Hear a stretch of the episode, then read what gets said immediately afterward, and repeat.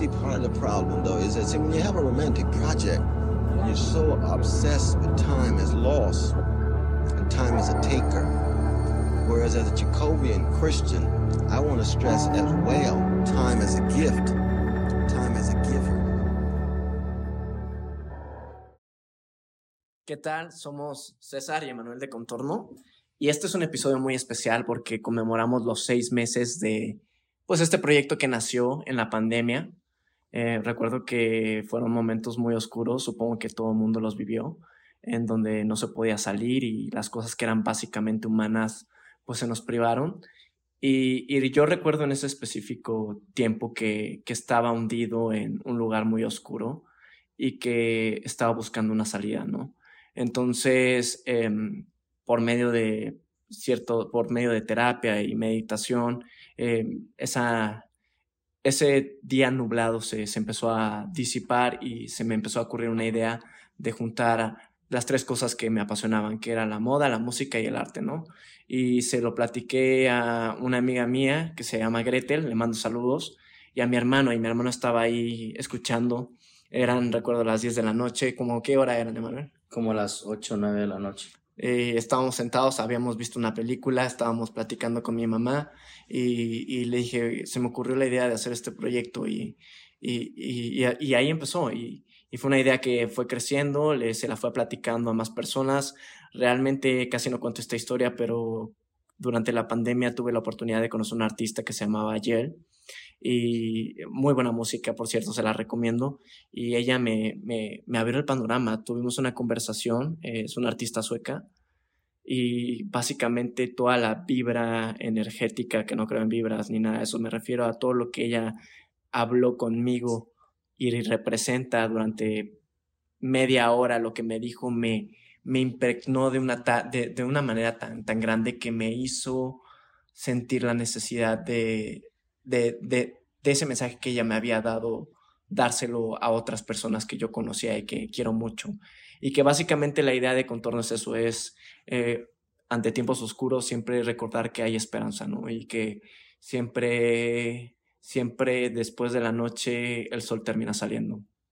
Y pues, y pues básicamente voy a aprovechar ese momento rápido para agradecer a, a la gente que nos apoyó, a toda la gente de Chihuahua que compartió la publicación, eh, la historia, de verdad eh, nos ayudaron mucho, eh, a los escritores, a nuestros colaboradores. Nico, gracias por confiar en el proyecto, tienes una pluma increíble, creo que tienes un futuro como escritor brillante. Quique, gracias por creer en el proyecto, gracias por también creer en el arte y tener esa pasión que necesitábamos y que necesitamos y creo que tengo algo muy en mente que tú mencionaste y es que estaba citando a Nadwar y, y, cuál era la diferencia entre Nadwar y las demás personas es que él se atrevía a preguntar, lo intentó, ¿no? Y creo que es básicamente lo que hemos hecho en Contorno. También quiero agradecer a Paula, Paula que desde que escuché el proyecto se sumó y, y, empezó a escribir poesía y creo que tiene un futuro brillante como escritora y le deseo lo mejor en el ámbito que quiera lograrlo. Michelle, que también nos apoyó en algún momento. Este, gracias por darte tu tiempo, por escribir, por conseguir las cosas que nos conseguiste para la revista. Eh, de verdad, fuiste una persona muy importante y te deseo lo mejor. Y también, eh. A mí me gustaría dar las gracias a la vida porque he tenido la oportunidad de conocer gente maravillosa que colabora con nosotros hoy en día en la revista. Eh, a Gretel ya tuve la oportunidad de conocerla antes del proyecto. Creo que es una persona maravillosa, tiene un alma muy sensible a todo lo que la rodea y es una, y repito lo mismo de mi hermano, yo tampoco creo en las energías, pero es una persona que transmite mucha paz. Eh, Ricardo Rosales, un excelente fotógrafo, Em, es, un placer haber conocido a una persona como tú, Ricardo, y que seas parte del proyecto. Tienes una energía increíble, eres súper talentoso en tu trabajo y tienes una personalidad cabroncísima. O sea, eres capaz de adueñarte de todo un salón con tus propios eh, eh, bailes. Y, a María Portillo también, una amiga, una muy querida amiga, que justamente estaba platicando con ella el otro día, de qué maravillosa es la vida que, Realmente yo la conocí allá en la prepa y nunca tuvimos ningún tipo de interacción tan profunda y hoy en día estamos juntos en este proyecto y muchas gracias María, eres una excelente fotógrafa y como te lo dije el otro día, te lo repito, tienes una sensibilidad al arte bellísima y es algo en lo que si sigues explorando vas a ser muy exitosa. Sí, la mayoría, por los que no lo sepan, la mayoría de las fotos que tenemos en nuestra playlist, en nuestra cuenta de Instagram, son parte de la fotografía de María y, obviamente también tenemos eh, las sesiones un poquito más de artistas, pues son fotografías de Ricardo Rosales, un gran fotógrafo. Y obviamente sí, mm, eh, me faltó mencionar a Esmeralda, Esmeralda Faudoa, que es una gran amiga, este, de verdad, ella hizo el logotipo de contorno, nos apoyó desde el día cero y estuvo eh, haciendo los diseños y creo que no hubiera, Contorno no hubiera existido sin el apoyo de todas estas personas que, que realmente sin, sin, ningún, sin ninguna cosa a cambio decidieron creer en el proyecto y estamos muy, muy agradecidos con eso. Y pues básicamente este episodio, como ya había mencionado, es por los seis meses que estamos cumpliendo y hemos, eh, creo que hemos reflexionado muchas cosas en el camino, hemos aprendido poco, pero también en nuestra, queremos poner un poco de las cosas que hemos aprendido en nuestra vida y las hemos tratado de pues, colocar en contorno.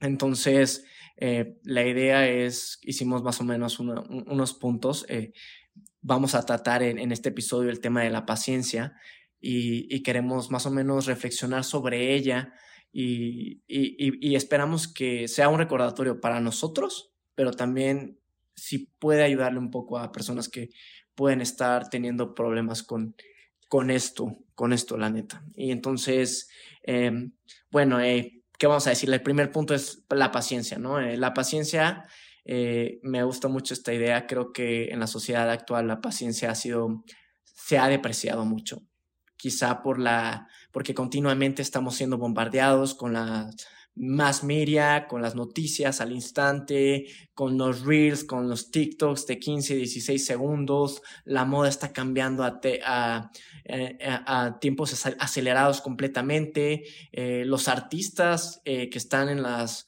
en los charts, en las listas de grandes éxitos, cambian. Un mes es Bad al otro mes es eh, Junior H o Nathanael Cano, ¿no? Es, es increíble cómo el mundo se está moviendo de una manera tan, tan acelerada. Y creo que al final de cuentas eso viene a afectar a los, a los jóvenes, pero también a los individuos eh, en su percepción del tiempo y lo que están logrando, porque el ver qué cosas están sucediendo de forma tan acelerada, pero que a la vez tu vida misma no, nos, no lleva ese tipo de velocidad, pues te empieza a cuestionarse muchas cosas. Sí, claro. Em, últimamente eh, en, yo he aprendido muchísimo sobre la paciencia. Yo era una persona muy impaciente y todo lo que hemos experimentado dentro del proyecto, dentro del contorno, me ha venido a dar una perspectiva completamente distinta de lo que yo creía la paciencia. Mucha gente piensa que paciencia es esperar 5 o 10 minutos para que suceda algo y realmente no. Eh, nosotros en la revista hemos aprendido a, tomar el tiempo un poquito con más calma, con más tranquilidad, aceptar y entender que las cosas no suceden rápido y que lo más probable es que no vayan a suceder tan rápido, pero esa misma paciencia, ese mismo respiro, esa misma tranquilidad, cuando no se está moviendo nada, te permite y te abre puertas a otras cosas, a experimentar cosas muy bellas dentro de la vida, que también son parte de la vida y que son realmente la esencia de la vida. Sí, y eso me recuerda mucho una frase de Cornel West, un filósofo afroamericano. Él se refiere a cuando tienes un proyecto romántico, ya sea un proyecto creativo, artístico o incluso empresarial. Este, nos obsesionamos con la idea del tiempo como pérdida, ¿no? Pero Cornel West dice algo muy importante, que debemos de darle la vuelta completamente y pensar al tiempo como un regalo, como un dador. Y eso creo que en la vida suena, es muy importante porque si tienes esa concepción sobre el tiempo, te das cuenta de que el tiempo te da la oportunidad de conocer a más personas, conocer, eh, tener nuevas experiencias, viajar a otros lugares, reflexionar sobre tu vida, sobre lo que eres como persona, sobre el camino que quieres seguir y también sobre este, las otras personas que te rodean eh, te da tiempo para apreciar a tu perro, a tu familia que quieres mucho, a tu padre, a tu madre y saber que no siempre van a estar contigo y que eh, aunque quisiéramos que siempre lo estuvieran, eh, el tiempo, si lo medimos a lo largo de, de una línea temporal, pues la parte que pasamos con nuestra familia es bastante pequeña, ¿no? Entonces, creo que lo que Cornel West se refiere es que hay que empezar a pensar un poco al tiempo como un aliado y no como un enemigo que nos está acechando constantemente, porque pasa mucho con mis amigos, eh, no sé si Manuel también pasa con tus amigos, de que hay gente que tengo 23 años y todavía no sé qué hacer con mi vida, o no tengo casa, o no tengo empleo, o no tengo la maestría que quisiera tener, ¿no? O es que yo no tengo esto, pero esta persona que conozco que también tiene 23, que también tiene 22, ya tiene todo lo que yo siempre he deseado tener. Sí, y luego ves, a, no sé, ejemplos que luego la más media te pone de, de que, por ejemplo, eh, eh, no sé, este X eh, persona ya es exitosa y lo logró y tiene 23 años y ya está rompiéndola en el mundo mediático, artístico, y eso lo vuelve una presión más grande sobre los jóvenes, ¿no? O hay personas que dicen, ah, yo tengo 27 años y ya tengo mi casa, y te vas sintiendo un poco agobiado y empiezas a sentir que el tiempo se te está yendo y empiezas a ver al tiempo como un enemigo, pero realmente el tiempo es un, es un regalo, es un regalo que te permite eh, aprender de muchas cosas. Y es justamente lo que hemos experimentado durante estos seis meses. Em, yo personalmente estoy también dentro de otro proyecto y es algo de lo que mi hermano siempre ha estado muy, muy cerca de también y siempre me ha apoyado muchísimo en eso y yo recuerdo todos los días que le marcaba a mi hermano desesperado por y contándole, ¿sabes qué? Es que este proyecto no está funcionando, es que no está, esto no está yendo a ningún lado y realmente yo tenía un año y medio trabajando en ese proyecto y, mi hermano siempre hacía hincapié, mucho hincapié en la paciencia y yo no lograba comprender eh, los beneficios de la paciencia, porque para mí la paciencia era deja que pase el tiempo y dejar pasar el tiempo era una pérdida de tiempo y una pérdida de tiempo era un sentimiento que me hacía sentir a mí en mi vida, sabes que no estás haciendo absolutamente nada de la vida. Pero sin embargo, cuando empecé a ver las cosas desde una perspectiva diferente y empecé a apreciar la falta de cosas que hacer, por muy ridículo que suene, y empecé a, respirar un poco más, a prestar más atención a mis ideas, a mis pensamientos, a mis sentimientos, tuve la oportunidad de tener mejores ideas de las que había tenido en el pasado. Y todo esto también se relaciona con contorno. Eh, es, un, es un proyecto que ha tomado mucho tiempo hacer, ha tomado mucho tiempo de darle una forma y creo que seguimos dándole forma y creo que seguiremos dándole forma durante mucho tiempo, pero gracias a eso hemos conocido a gente maravillosa que ha sido parte de este viaje. Eh, hemos tenido la oportunidad de compartir tiempo y de compartir ideas con la gente que también comparte los mismos gustos que nosotros y ha sido una de las cosas más maravillosas de las que yo he podido gozar en esta vida. El proyecto y, la enseñanza sobre la paciencia ha sido algo maravilloso. Sí, sí, claro. Y creo que el, el, el, el, daño más grande de la sociedad moderna actual es que pensamos que el mal lo hacemos, lo que nos sucede o lo que hacemos mal es porque, porque no le dimos este, el suficiente porque no le, no le echamos las suficientes ganas o no fuimos lo suficientemente productivos. Y creo que eso es una falacia muy grande. Creo que el daño más grande es que no le dimos el tiempo suficiente para pensarlo. No nos dimos el tiempo suficiente para contemplarlo. Y creo que... Incluso yo creo que no nos dimos el tiempo suficiente de seguir haciéndolo sin obtener ningún tipo de resultados. Sí, claro, y es que cualquier proyecto creativo, cualquier proyecto romántico, como diría Cornel West, necesita tiempo. No, necesitas tiempo para pensarlo, para crearlo. Eh, no se da de la noche a la mañana, y menos si es un proyecto lo suficientemente grande y ambicioso, ¿no? Entonces creo que de ahí me ligo a la siguiente idea, la cual es una frase muy repetida y creo que a lo mejor muchos ya están eh, agotados de ella, pero yo nunca me había puesto a reflexionar sobre esta frase y es que Roma no se construyó en un día. Según la tradición histórica que se tiene registro, la civilización romana pasó de hacer casas de arcilla a convertirse en una metrópoli en 900 años. 900 años.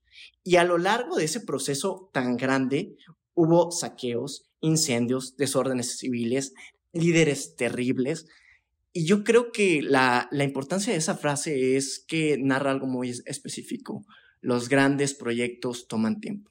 Y no solo toman tiempo, tienen dificultades muy grandes. Y creo que es algo que a veces no, no, no se nos recuerda lo suficiente que si hay, si existe algo en esta vida de lo cual nunca nos vamos a poder deshacer es de las dificultades y de las barreras. Cualquier problema que valga la pena resolver, cualquier cosa que sea lo significativamente, lo significativamente importante para nosotros, va a tener barreras, van a surgir problemas y va a estar en nosotros el resolver, el resolver constantemente todo ese tipo de barreras, todo ese tipo de problemas y ser constantes y tener paciencia y saber que ya resolviste un problema y que muy probablemente el resolver ese problema te va a crear otro problema, pero es parte del proceso, es parte de la línea de tiempo, es parte de lo que se necesita hacer para llegar al punto en donde se quiere estar. Sí, claro, y yo creo que la, decir, tener paciencia en estos instantes Digo, eh, antes de la sociedad moderna, en los tiempos eh, de, la antigüedad, eh, ser paciente era un valor totalmente que se tenía que seguir, ¿no? Pero un valor natural, ¿no? Y ahora en estos momentos creo que se ha vuelto un valor, decirle a alguien que tenga paciencia es un valor totalmente subversivo, ¿no? ¿Cómo vas a tener paciencia en un mundo en donde todo constantemente está siendo bombardeado por TikToks, por Reels, por eh, artistas, lo que sea? Vivir el instante es lo, lo, lo que generalmente te está dictando la sociedad, ¿no? Entonces creo que decir que ser paciente se vuelve algo totalmente subversivo, se vuelve algo totalmente revolucionario y creo que es un valor que la sociedad contemporánea y moderna debe de retomar, porque es algo totalmente importante y creo que le falta a muchas personas en particular.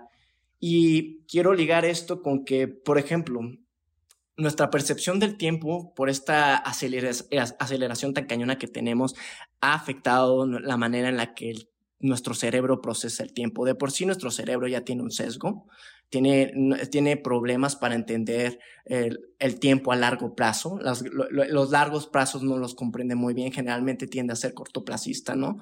Entonces, por el mismo hecho, el cerebro tiende a subestimar el tiempo que va a tardar un proyecto, ¿no? Entonces a mí me pasaba mucho cuando era joven de que ah, fácilmente lo logro en, no sé, en una semana, ¿no? Y luego realmente te das cuenta que toma mucho más tiempo, pero es, es precisamente por ese sesgo que tiene el cerebro que no nos permite eh, darnos cuenta de lo, de lo que realmente un proyecto pues ambicioso puede y del tiempo que puede llegar a tomar. Y el riesgo más grande es que queremos hacerlo rápido, inmediatamente. Y si lo haces inmediatamente y si no tienes paciencia, te equivocas y te equivocas y no reflexionas, como estás tan metido en tu productividad, no reflexionas cuáles son tus errores.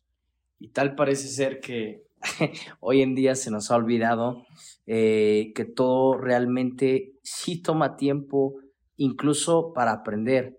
Nosotros cuando éramos pequeños y aprendimos a caminar, no aprendimos a caminar en una semana, no aprendimos a caminar en dos, tres meses. Hay personas que incluso tardaron años para poder aprender a caminar.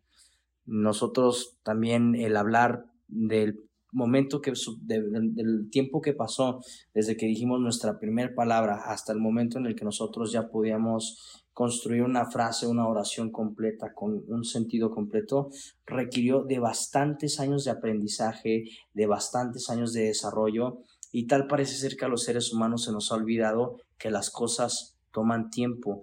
Es algo que es parte de nosotros como seres humanos y no solamente como seres humanos, sino que también es parte de la vida misma.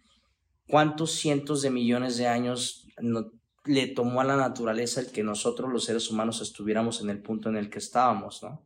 Sí, claro, claro. Y me recuerda mucho a, quiero retomar aquí algo artístico, un sketch de Le Corbusier. Le Corbusier encontró, encontró una revista, bueno, más bien un cuaderno con sus bosquejos, ¿no? Y bueno, Le Corbusier pues era una persona que construyó edificios, diseñó muebles y hasta escribió libros, ¿no? Entonces, en, e, en este cuaderno encuentran sus proyectos artísticos que él soñaba durante, mientras era universitario y que le tardarían décadas en lograrlos. Y creo que esa es una lección muy importante. Eh, creo que Le Corbusier estaba muy consciente del objetivo, pero también de que tenía que ser paciente para poder llevarlo a cabo, ¿no?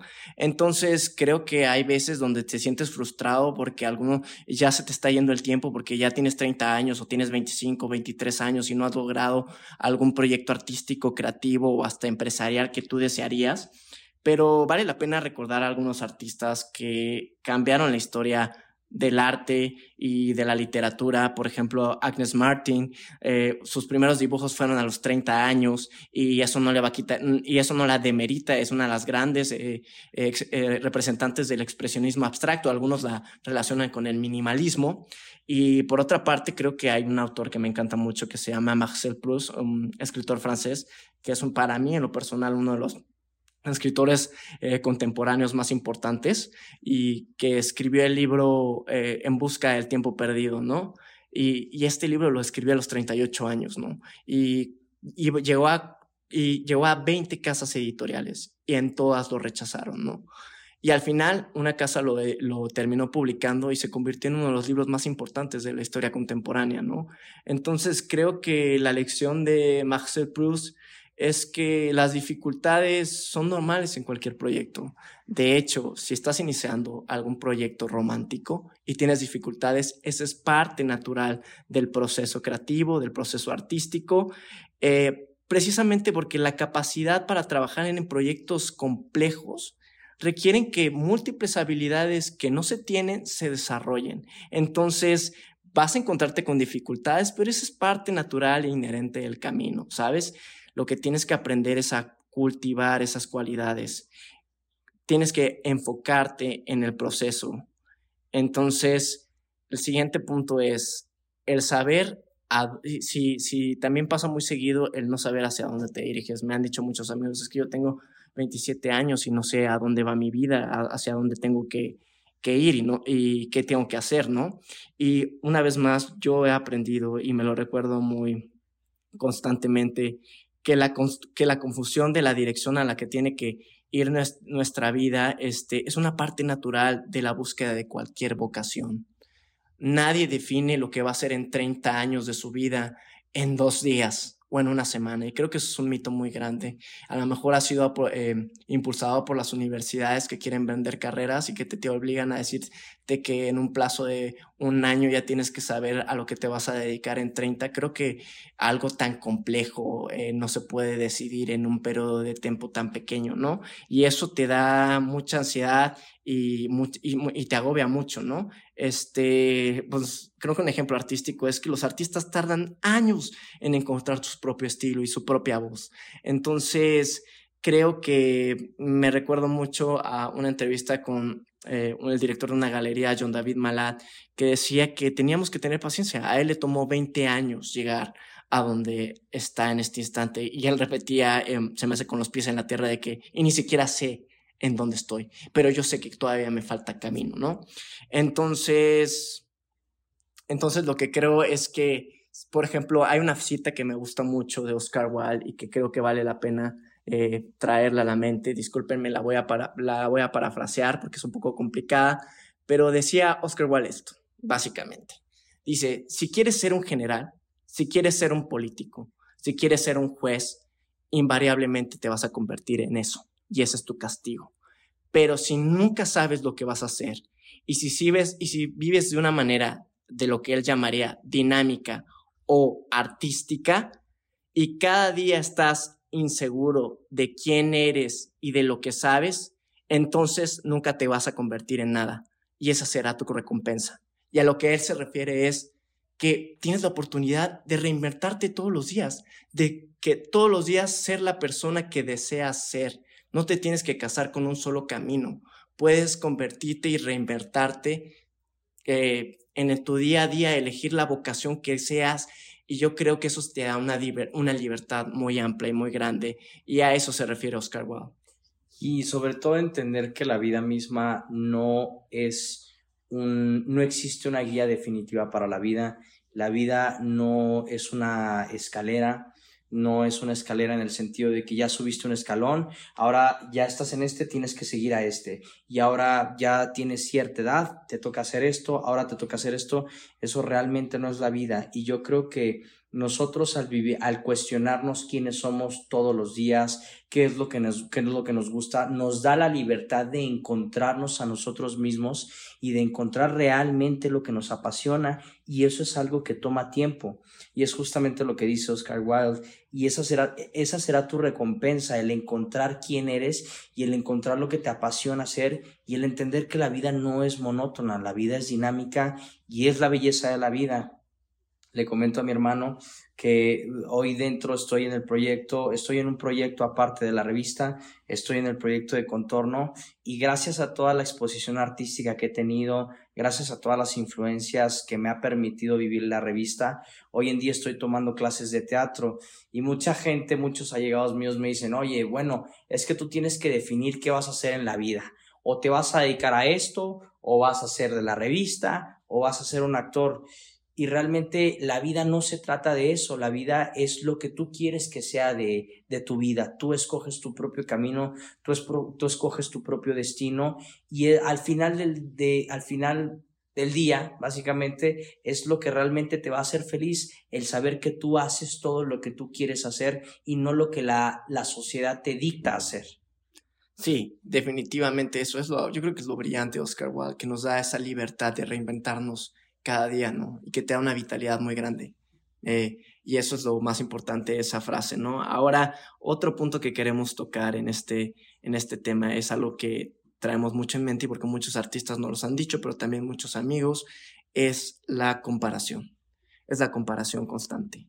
Este, y yo quiero decir, mi respuesta a eso es, cada persona tiene su propio camino. Y eso es normal porque vivimos en un mundo donde eh, constantemente estamos expuestos a las redes sociales, Instagram en específico o TikTok en algún momento, donde ves que, no sé, tu amigo de la escuela ya está teniendo un doctorado en Harvard y tú todavía sigues sin saber a dónde tienes que guiarte o que se están yendo de vacaciones eh, a Dubai y tú no tienes la oportunidad de hacerlo, o que se están comprando casas y tú todavía no puedes terminar de pagar la, la beca de tu universidad. Entonces, creo que esto genera un ambiente tóxico bastante que daña mucho la mente, ¿no? Porque te da la idea de que tú no estás bien, que no estás bien. Y que no estás viviendo la vida que deberías de estar viviendo. Y eso es algo totalmente erróneo, porque no existe el deber ser, no existe algo que deberías de estar viviendo. Tú eres quien eres y con eso estás bien. Porque si realmente siempre intentáramos ser como los demás, creo que la parte singular y única de nuestra individualidad se perdería, se perdería y los grandes inventos y las grandes creaciones eh, y las grandes innovaciones no se darían porque todo el mundo estaría haciendo lo mismo, ¿no? Viviríamos en un colectivo, viviríamos en una sociedad pues de borregos, ¿no? Y sería algo muy aburrido, sería una vida totalmente sin color. Lo, bello de la vida es la diversidad que hay dentro de la vida, la diversidad que hay de personalidades, de oficios, de gente que se dedica a esto, de gente que se dedica a lo aquello, y es justamente lo que, lo que hace esta experiencia de vida tan atractiva. Sí, y en realidad es, es esta idea de que cada persona construye su propio camino. Y hay que recordar algo, que nuestro propio camino está sujeto a muchas circunstancias económicas, familiares, o, sea, precisamente por eso no podemos estar comparándonos con las demás personas, porque puede que, que la otra persona simplemente tenga más dinero que tú, ¿no? O tenga ciertas habilidades que tú no lo tienes. y eso, y eso creo que genera un ah, desgaste mental muy, muy grande y que, y que lo más importante es saber que hay que confiar en nuestro propio camino y hay que elegir ese camino. Y hay que recordarnos el día a día quiénes somos. Y si no sabemos quiénes somos, debemos de encontrar quiénes somos realmente y seguir todo aquello que nos apasiona. Sí, y, creo que esta idea de tratar de ser como los demás es bastante reduccionista. Es algo muy reduccionista pensar que la vida se trata de imitar a los demás, ¿no? Y creo que la vida es mucho más rica en ese sentido, ya lo decías tú, Emanuel. Y creo que cuando nos comparamos con las demás personas, olvidamos de las cosas que nos hacen únicos y bellos. Algo que a mí me pasó personalmente en mi vida es que debido al coronavirus yo ya no pude continuar con mis estudios por diversos factores económicos, sociales, eh, el tiempo que yo ya llevaba en la carrera y el día que yo tomé la decisión y claro, otros factores influyeron en esa decisión, ¿verdad? El día que yo tomé la decisión de ya no continuar en mi carrera fue un día devastador completamente para mí. Yo recuerdo que le conté a mi hermano que lloré dos días seguidos. ¿Y por qué lloré dos días seguidos? Porque yo había vivido en una institución, yo, mi casa de estudios, que fue mi casa de estudios durante más de 10 años, eh, toda la vida se me enseñó y toda la vida eh, se me impuso una doctrina, la cual era, tú para ser exitoso en la vida debes de terminar la preparatoria, debes de terminar la carrera y justamente la universidad decía, en mi universidad, porque yo soy la universidad que más gente exitosa produzco y ese es el camino que debes de tomar en tu vida para ser feliz, para sentirte pleno. Entonces yo, yo fue, fue un momento de catarsis en mi vida en donde me enfrenté a la realidad de que yo no iba a tener todo eso que se me había prometido y que yo anhelaba tanto tener. Pero hoy en día tres años, casi dos años y medio después de que me sucedió eso, nunca me había sentido tan feliz, nunca me había sentido tan pleno y al darme la oportunidad de no vivir lo que la gente y la sociedad me decía que tenía que vivir, sino lo que yo quería vivir, me ha traído momentos increíbles de felicidad. Y recuerdo mucho que mi hermano me decía, es que sabes qué, no se trata del destino, se trata del camino que tienes que, que, tomar. No se trata de una meta, no se trata de un lugar a donde tienes que llevar, sino del camino que vas a tomar, de la persona en la que te tienes que convertir. Y cuando te abres a la vida a explorar caminos que jamás imaginaste explorar, incluso puedes llegar a lugares a donde jamás imaginaste que ibas a llegar y te pueden traer más felicidad que si hubieras vivido una vida que te imponían que tú realmente no querías vivir porque no es quien eres. Claro, claro, y justo lo que hablabas, Manuel, creo que es muy importante, que eh, no hay que olvidar que nosotros estamos sujetos a estructuras económicas, a factores que son, están totalmente ajenos a nosotros, ¿no? Entonces, esta idea de que si no tienes empleo o que si no puedes pagar tu universidad, eh, hay muchas personas que lo internalizan, que dicen que es un problema mío, ¿no? Y, y, básicamente cuando llegan a esa conclusión, eres un fracasado ante la sociedad. Eres un fracasado ante la sociedad, ¿no? Entonces, hay algo muy interesante de esto, es una idea muy dañina en la sociedad contemporánea, es que eh, tú puedes hacer todo y si, lo, y si te lo propones, lo vas a lograr y vas a llegar al éxito. El problema de esa idea es que si no lo haces, entonces la culpa de tu fracaso eres tú, porque no te esforzaste lo suficiente. Y creo que eso se internaliza en el individuo y llegamos a un punto actual en donde yo estoy en conversaciones y tu valor como ser humano eh, depende de tu, de tu actividad económica, ¿no? Llegas a una plática y a qué te dedicas, eh, a qué trabajas, toda la plática está, eh, se, se, envuelve en tu actividad económica, ¿no? Entonces, este, creo que hacer de eso nuestro valor primordial es como hacer, o sea, es permitir que algo de lo que no tienes control, que de muchas cosas no tienes control, se vuelva algo que te defina. Y a final de cuentas todo se relaciona con la paciencia, todo esto nos afecta a nuestra paciencia. Nosotros escuchamos que nuestro amigo ya está haciendo esto, que el conocido de esta persona ya está haciendo esto, que tal artista tiene 18 años y ya está haciendo las mejores películas del mundo y darnos cuenta que en realidad cada camino de cada persona es completamente distinto al otro y es justamente la belleza de la vida, lo inesperado, el saber que cada persona tiene su propio camino, tiene su propia experiencia, pero también está el punto de abrirnos esa experiencia, el no cerrarnos por el miedo, eh, por, lo, por, por la falta de paciencia en nuestras vidas, por lo que la sociedad nos dicta que debemos de ser, debemos de abrir un poco nuestro panorama, debemos de abrir nuestra alma, debemos de escuchar nuestros, a, a nuestros pensamientos, no debemos de olvidar lo que sentimos y debemos de seguir un poco más el corazón una vez que nosotros empezamos a tomar esos caminos en la vida, empiezan a suceder cosas mágicas, que es justamente lo que nos ha sucedido a César y a mí los últimos seis meses en la revista.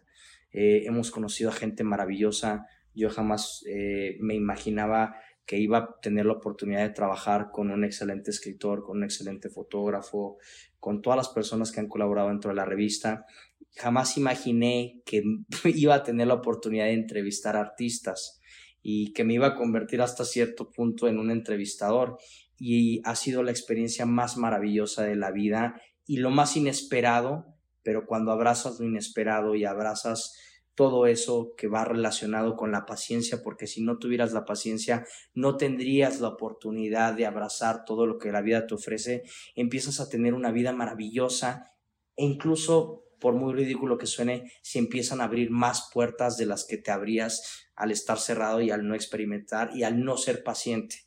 A veces el no hacer nada, a veces el, el aceptar que no tienes nada que hacer y el escuchar a tu mente, y el escuchar a tus pensamientos y el elaborar sobre tus pensamientos ayuda muchísimo a tu, a tu creatividad personal.